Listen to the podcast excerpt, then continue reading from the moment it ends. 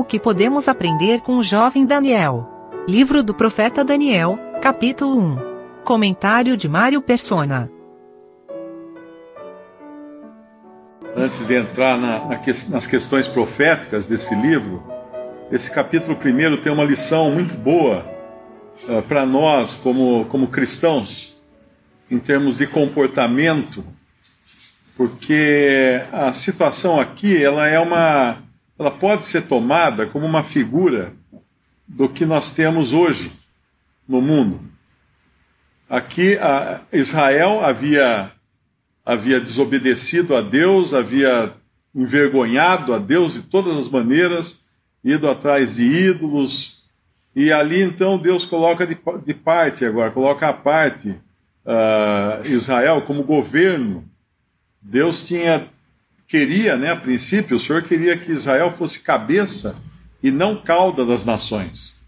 Mas agora Israel vai ser cauda das nações. Já estava dividida entre duas e dez tribos. As duas tribos que sobraram em Jerusalém são transportadas agora para a Babilônia, e em especial seus expoentes, aqueles que iriam ser criados agora, a nata a nata de, de Judá seria agora de, de posse, de propriedade de Babilônia. E é o começo do que fala aqui no versículo 1. No terceiro ano do reinado de Joaquim, rei de Judá, veio Nabucodonosor, rei da Babilônia, a Jerusalém e a sitiou, e o Senhor, o Senhor entregou, entregou nas, nas suas mãos a Joaquim, rei de Judá. O Senhor entregou o reinado, o governo de, de, de Israel, no caso de Judá, a Nabucodonosor, rei de Babilônia. E mais à frente nós iremos aprender que esse seria a cabeça de ouro, porque agora o governo estava com os gentios. Começaria aqui então o tempo dos gentios e haveria então diferentes governos, diferentes classes de governo, começando por Nabucodonosor, rei de reis, que é a cabeça uh, do mundo, agora seria a cabeça do mundo conhecido. Uh, depois ele seria seguido por outros reinos, e à medida que outros reinos iam se sucedendo, a qualidade desses diferentes reinos ia, ia caindo. Porque começa com ouro, e aí são metais que vão diminuindo, se é o bronze, é, o, fer, a, o ouro, a prata, o bronze, o ferro, até chegar nos pés e entrar um material que não era metal. Porque os metais falavam de governo, de autoridade, mas aí entra o barro nos pés e nos dedos da, da estátua de, do sonho de Nabucodonosor. Então aqui era o começo do tempo dos gentios, esse tempo que, no qual nós estamos ainda até hoje. E era a Babilônia, então, a dona do tempo dos gentios. E hoje nós vivemos num, num mundo quando a igreja chegou a tal ponto de, de, de rejeição das verdades da, da sã doutrina, que é assim que nós fomos tirados da terra, o que sobrar, que vai ser a cristandade oca, oca de cristãos, né, sem cristãos, mas apenas com a forma de cristandade, ela será, ela ficará nas mãos de Babilônia. Ela será a própria Babilônia. Então tem muito a ver com o que nós vemos hoje, isso que nós vamos ler aqui nesse primeiro capítulo do livro de Daniel. Ele vai, uh, o rei de Babilônia vai escolher alguns jovens aí na faixa dos 15, 16, 17 anos, que são esses Daniel e os amigos dele, mas a intenção do rei de Babilônia é transformar esses jovens em jovens da Babilônia, em caldeus. Tanto é que eles vão ter que aprender a falar a língua dos caldeus, vão ter que agir como caldeus, vão ter que comer como caldeus, viver como caldeus. O que o, que o rei irá aproveitar deles é a inteligência deles, que era acima da média, isso é falado no versículo 4 jovens em quem não houvesse defeito algum, formosos de aparência, instruídos em toda sabedoria e sábios em ciência e entendidos no conhecimento. e que tivesse habilidade para viver no palácio do rei, a fim de que fossem ensinados nas línguas e na língua do, nas letras e nas línguas do, dos caldeus.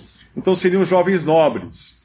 Eles vinham da nobreza lá de Judá, de Jerusalém, para viver agora no palácio do rei. Então não, não era qualquer um, não eram, não eram uh, camponeses, ou eram jovens nobres, jovens da, do expoente de Judá. E eles iam aproveitar as habilidades e qualidades desses jovens, porém transformando-os nos seus costumes, na sua língua, no seu alimento, em caldeus.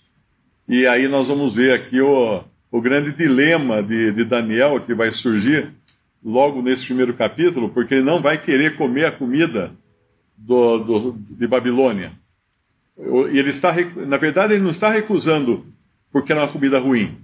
Talvez quando Daniel foi tirado da casa de seus pais, lá em Jerusalém, ele pudesse pensar: agora acabou minha vida, vamos me jogar num calabouço, eu vou ser transformado num escravo, eu vou ter que remar na, nos barcos de, de Babilônia, ou trabalhar na, no campo, ou quebrar pedra nas pedreiras. É, deve ter sido uma surpresa para ele saber que ele ia morar num palácio, no próprio palácio do rei. Então ele ia ter do bom e do melhor, não ia ter o pior da terra, ele ia ter o melhor da terra mas ainda assim ele tem um compromisso para com o seu Deus, de não se contaminar, porque a lei dada a Israel exigia uh, determinados alimentos, então ele não quer se contaminar com os alimentos que eram os comidos pelo rei, pelos que eram os melhores que tinha na, no reino, mas não eram aqueles que Deus havia uh, dito que deviam, os judeus deviam se alimentar daqueles alimentos. Então nós vemos um jovem numa condição muito parecida com a que nós cristãos estamos nesse mundo. Aqui o mundo vai querer tirar o melhor de nós, vai querer uh, aproveitar as nossas habilidades, as nossas capacidades e tudo, mas vai querer que a gente aprenda a falar a língua do mundo. Vai querer que a gente se alimente com o alimento do mundo. Vai querer que a gente se transforme em alguém que não tenha mais uma identidade uh, da cidade que Deus escolheu, mas tem a identidade de Babilônia. Ele vai chegar até a mudar o nome desses jovens. E vai colocar nomes que me parece que alguns desses nomes são nomes de deuses babilônicos.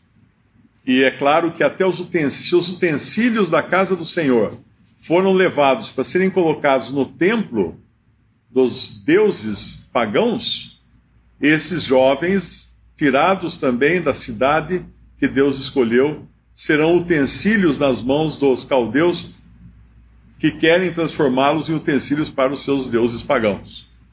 Então é isso que é, é, era essa era essa grande o grande dilema agora de Daniel, como ele poderia sem entrar em conflito com com esse rei de Babilônia, que é o medo agora que tem o chefe dos eunucos aqui, porque Daniel já fala que não vai, não vai se, se contaminar, não vai comer a comida do, do rei. Como ele fazer isso tudo sem ser morto? Porque era uma questão uh, difícil ali para ele.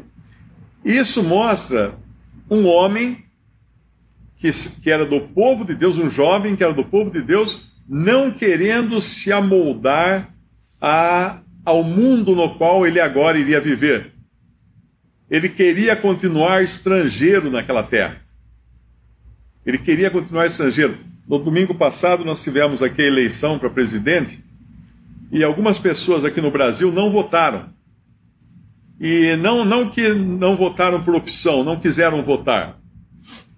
Uh, talvez até aqui tenha uma assim. Uh, não votaram porque são estrangeiras. Não votam no Brasil. Então, ela, não, não, não, adianta, não, não pode votar. O voto é para o brasileiro. Então, um estrangeiro que morasse, que mora aqui no Brasil, ele não vai votar. E se alguém perguntar por que você não vota? Porque eu sou estrangeiro. E aqui, então, Daniel e seus amigos vão querer continuar sendo estrangeiros nessa terra estranha. Agora, tem um, tem uma, tem um caso interessante na palavra de Deus, em Segunda Reis. Isso. Segunda Reis 5, é. Exatamente, segunda Reis 5. Aqui nós temos um caso diferente, que é um homem que ele é um gentil. Ele não é um judeu. Ele não é um israelita. Uh, ele é um, um chefe do exército do rei da Síria. E ele vai em busca de cura lá em, em Israel e em Samaria. E lá ele encontra Eliseu. E o que acontece com ele? Ele se converte. Na realidade, ele é curado da sua lepra, mas aquilo equivalia também a ele agora ter uma nova vida, porque ele entrou naquele rio sete vezes e saiu novo. Ele saiu um outro homem. Ele saiu com a pele de uma criança, como fala depois que ele sai do rio, não é? Ele, tinha, era, ele saiu novidade de vida. Mas esse homem, ele tinha que voltar para a terra dele. E, e veja que interessante que ele tem um cuidado parecido com aquele de Daniel e os seus, e os seus amigos. Quando, na hora da despedida, ele fala assim, no versículo 18, no versículo 17, e disse Naamã: Seja assim, contudo, desse a este teu servo uma carga de terra, de um jugo de mulas, porque nunca mais oferecerá este teu servo holocausto, nem sacrifício a outros deuses, senão ao Senhor ele sabia que ali naquela terra para onde ele tinha ido era a terra onde se adorava o Senhor. Como ele não poderia mais estar naquela terra adorando o Senhor, ele leva a terra para a sua terra. Ele transporta, vamos dizer assim, a terra de, de Israel para a Síria. E eu acredito que quando ele fosse adorar, ele devia talvez espalhar um pouco de terra no chão do seu quarto e fazer suas orações ali uh, pensando, né, com, com o coração voltado para aquele Senhor que o havia curado, que o havia transformado. E são dois casos diferentes, totalmente distintos, mas que nós vemos um apreço pelas coisas do Senhor, ainda que numa terra inimiga, numa terra estrangeira, numa terra contrária, de todas as maneiras, a alguém que quer andar nos caminhos do Senhor um versículo em Romanos capítulo 12. Romanos capítulo 12. Uh, ah, se alguém tiver curiosidade de pesquisar no YouTube, pelos caldeus, tem alguns documentários em inglês, são muito interessantes, que mostra o, o avanço que eles tinham naquela época e o quanto eles tinham de conhecimento, de ciência, de conhecimento da, dos astros e da, dos planetas e tudo mais. É impressionante, até hoje é estudado o que eles sabiam, que era, era muito superior a qualquer outro povo da, da antiguidade. E era isso que eles estavam agora, vamos dizer assim, na vitrine, para eles abraçarem aquilo e mergulharem de vez na cultura dos caldeus. Mas aqui em Romanos 12, nós temos uma exortação agora para a igreja Rogo-vos, pois, irmãos, pela compaixão de Deus, que apresenteis o vosso corpo em sacrifício vivo, santo e agradável a Deus, que é o vosso culto racional. E não vos conformeis com este mundo, não, não vos amoldeis, não tomeis a forma desse mundo, mas transformai-vos pela renovação do vosso entendimento, para que experimenteis qual seja a boa, agradável e perfeita vontade de Deus. Essa exortação valia para Daniel no, no, seu tempo, da, da, maneira, da sua maneira, e vale para nós hoje. Uma coisa que eu tenho achado assim interessante, uh, tem muitos irmãos agora chegando, se interessando em congregar o nome do Senhor, e eu vejo uma dificuldade grande, mas grande mesmo, em entender a cidadania celestial do crente. E aí hoje eu estava pensando nisso aí que caiu a ficha, porque na realidade, um dos mistérios que foi dado a Paulo, e os irmãos do século XIX resgataram isso, é a cidadania celestial do crente.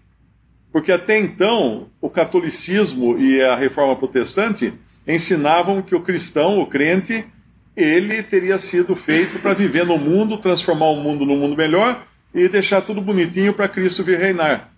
Mas com esse conhecimento da, desses irmãos no século XIX de que nós não somos mais cidadãos desse mundo, mas cidadãos celestiais, vem uma, uma série de mudanças no entendimento, uma, uma lavagem na, na mente, né, uma mudança de mentalidade em relação ao que nós éramos.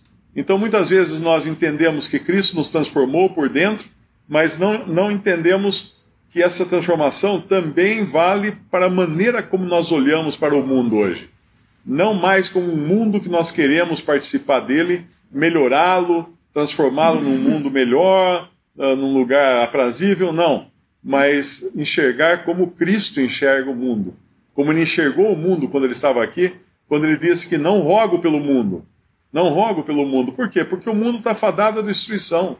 O mundo está tá, tá destinado já ao fogo.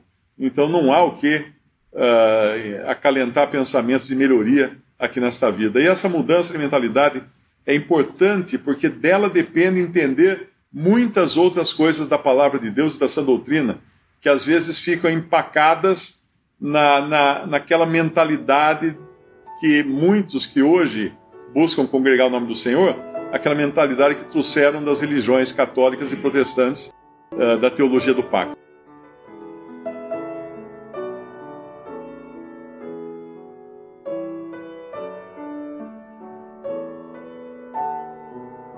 Visite respondi.com.br. Visite também 3minutos.net.